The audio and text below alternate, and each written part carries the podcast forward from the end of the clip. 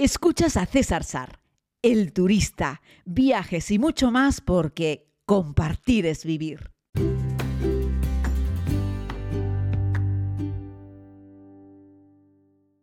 Saludos querida comunidad, eh, bienvenidos a este tiempo de podcast. Es el segundo que grabo hoy porque no sé qué ha ocurrido, pero se quedó eh, atascado. Les hablo desde el aeropuerto de Tenerife Norte, en mi islita, en Canarias, en Tenerife, como dice el nombre del aeropuerto. Emprendo aquí una nueva ruta, me voy a Nepal vía Barcelona. Eh, pero bueno, estoy aquí hoy sobre todo para contarles, eh, no pretendo que esto sea un informativo ni un última hora, porque evidentemente la actualidad pasa muy rápido, pero sí decirles que a medida, a raíz de la guerra de Ucrania, la Unión Europea, Reino Unido y Estados Unidos han puesto una serie de sanciones a eh, Rusia. Pero Rusia también va a responder, está respondiendo a su vez con decisiones desde el punto de vista económico y estratégico que van a afectar a Europa. La primera de ellos, o al menos una que me parece muy destacada, es que Rusia Rusia acaba de cerrar su espacio aéreo a todas las aeronaves eh, que sean de alguna compañía británica eh, de Reino Unido, porque Reino Unido ha anunciado que va a tomar medidas drásticas contra los bancos de Rusia en la City de Londres, porque mm, el 40% de todo el capital de divisas que mueve Rusia se mueve en la City de Londres. Entonces, eh, Reino Unido ha dicho que va a bloquear los principales bancos de Rusia en Reino Unido eh, y entonces ahora Reino Unido, eh, Rusia, la primera medida que ha tomado es decir que, a cerrar, que ha cerrado ya el espacio aéreo para todas las aeronaves procedentes de Reino Unido que tengan bandera británica es decir, todas las aeronaves eh, de compañías aéreas eh, inglesas, británicas. Y claro, eso es un palo terrible, porque pensemos que por el espacio aéreo ruso, que es el país más grande, más extenso del mundo, por esa parte norte del espacio aéreo ruso pasan buena parte de, todas las, de todos los aviones del planeta que se mueven entre Europa y Asia, y entre Asia y Europa. Esta es una medida, wow, súper fuerte, que por el momento solamente va a afectar a las compañías inglesas, pero quién sabe si después eso lo puede hacer con el resto de las compañías europeas. Eso sería un caos terrible, terrible. Y va a originar, hoy seguro que ya va a originar, está originando muchísimas cancelaciones de vuelos y replantear las rutas. Luego las rutas puede que sean más largas, eso se hará que sea más caro o que sea inviable incluso para algunos, algunos tránsitos. ¿no? Yo me imagino, por ejemplo, un Londres-Pekín o un Londres-Tokio sin pasar por Rusia, me parece que eh, se puede hacer, claro, tienen que ir más al sur, pero ya saben cómo es el mundo, ¿no? La parte más al norte, más chatita, más estrecha, la, la, ruta, el tránsito es más pequeño. Esto para los terraplanistas no lo van a entender, pero evidentemente todos los vuelos que atraviesan la zona del Ecuador, la zona más ancha del mundo, pues duran más que los vuelos que pasan por arriba cerca de los polos, ¿no? Por el norte o por el sur. Eh, pero fundamentalmente casi todos los vuelos que hay más eh, polares, por decirlo de alguna manera, son por el polo norte, son por el hemisferio norte. Y ahí tenemos pues todo el norte de Rusia, por donde vuelan un montón, pero un montón de aeronaves. Solamente tienes que entrar en Flyradar para darte cuenta la cantidad de naves, de aeronaves que no van a Rusia, pero que sobrevuelan Rusia para ir de un lugar a otro. Así es que esta es una noticia eh, también muy preocupante para el mundo de la aviación, para el mundo del transporte. No pensemos solo en el transporte aéreo como gente que va de vacaciones. Ah, el transporte aéreo se usa fundamentalmente por personas que se desplazan porque tienen una necesidad de hacerlo, fundamentalmente laboral o de otro índole, pero no vacacional, ¿vale? Es decir, la mayoría de los aviones que están volando en el mundo no es para mover un turista que va a la playa, es porque el mundo, los humanos que estamos en el mundo, nos movemos, porque hay un montón de gente que está deslocalizada, que trabaja en un sitio pero tiene su familia en otro, que trabaja en un lugar o que vive en otro. Eh, y que tienen que necesariamente desplazarse en avión de un lugar a otro. Medidas de estas supongo que no va a ser la primera ni la última y es el principio de una serie de decisiones que al final lo que van a hacer es que los ciudadanos paguemos más, paguemos el pato. Por eso les decía ayer que esta guerra, la miremos por donde la miremos, no beneficia a nadie, tampoco beneficia a Rusia, ni a Putin, ni a los ciudadanos rusos. Esto es un sinsentido. Más allá de que evidentemente es terrorífico que un país invada a otro y es terrorífico además las vidas que se van a perder, que se están perdiendo ya a raíz de este conflicto, de este terrible acontecimiento bélico que estamos viviendo.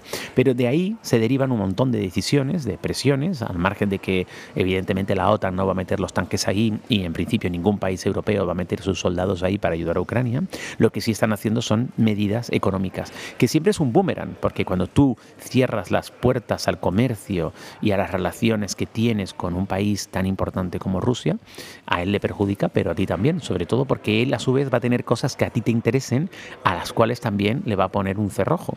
Así es que esto nos va a perjudicar a todos directamente. Había un estudio muy interesante sobre el número de empresas que hay en España que tienen relación directa comercialmente con Ucrania Ucrania, ¿eh? no Rusia, y hablábamos de 11.300. Eso es un montón, solo España y solo con Ucrania.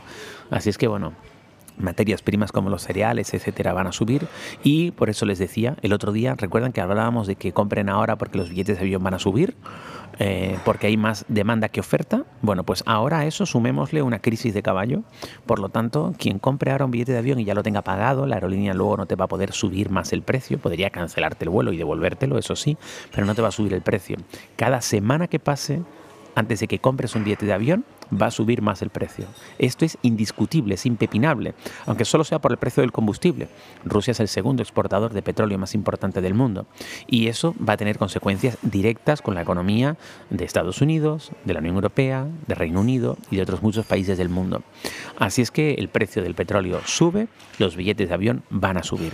Si ya tenías un billete comprado, felicidades. Si estás pensando en comprarlo, no lo demores, porque cada semana va a subir más el precio.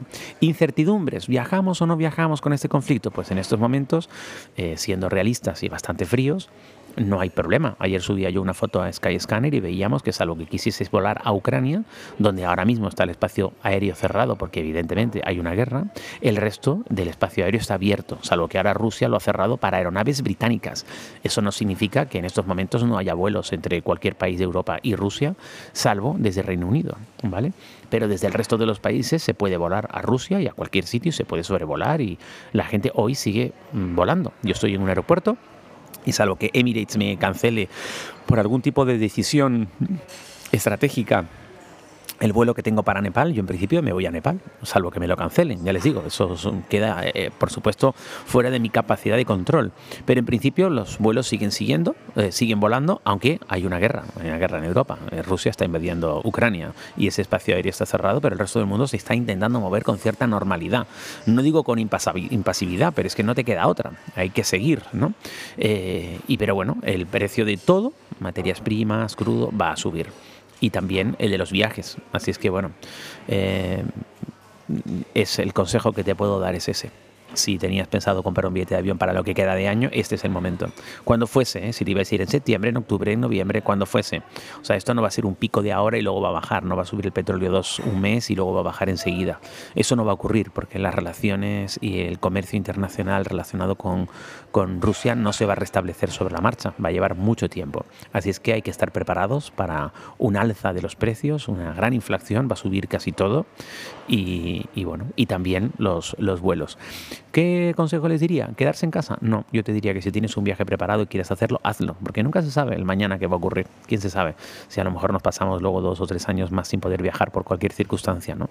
Yo creo que es mejor viajar y tener esa experiencia ganada y acumulada que, que no tenerla.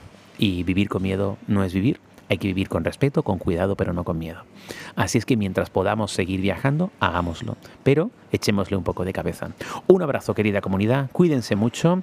Yo emprendo, ya les digo, este viaje. En realidad mi vuelo para Nepal sale mañana vía Dubai con Emirates. En teoría, esa es una ruta que no se ve afectada, además de que Emirates no es una aerolínea que en estos momentos esté vetada por el espacio aéreo ruso, aunque ninguno de mis vuelos de mañana ni de hoy tienen relación con el espacio aéreo ruso y además no vuelo con ninguna aerolínea británica.